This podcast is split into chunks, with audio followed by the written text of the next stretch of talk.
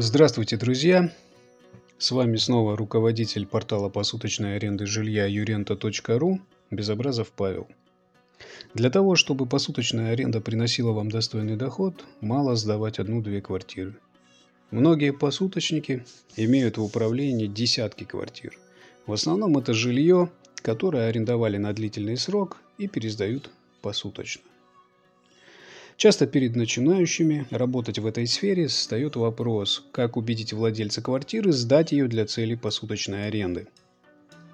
Давайте рассмотрим основные варианты его решения.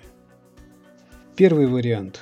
Не сообщать, что квартира будет сдаваться посуточно, сказав владельцу, что в квартире кто-то будет проживать на постоянной основе. Сразу скажу, вариант бесперспективный.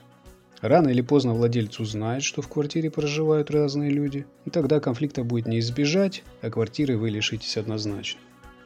Вариант второй. Сказать хозяину квартиры, что вы являетесь представителем какой-либо компании и ищете квартиру для сотрудников, которые приезжают к вам, например, в командировке. Вариант этот, безусловно, рабочий. Многие годами сдают квартиры, снятые под такую легенду. Вариант третий, я считаю, самый правильный. Это честно сказать, для каких целей вы снимаете квартиру. В этом случае вы должны быть прежде всего убедительными и производить хорошее впечатление на владельцев квартир. Основной ваш аргумент – это ваша личная заинтересованность в том, чтобы квартира была в отличном состоянии.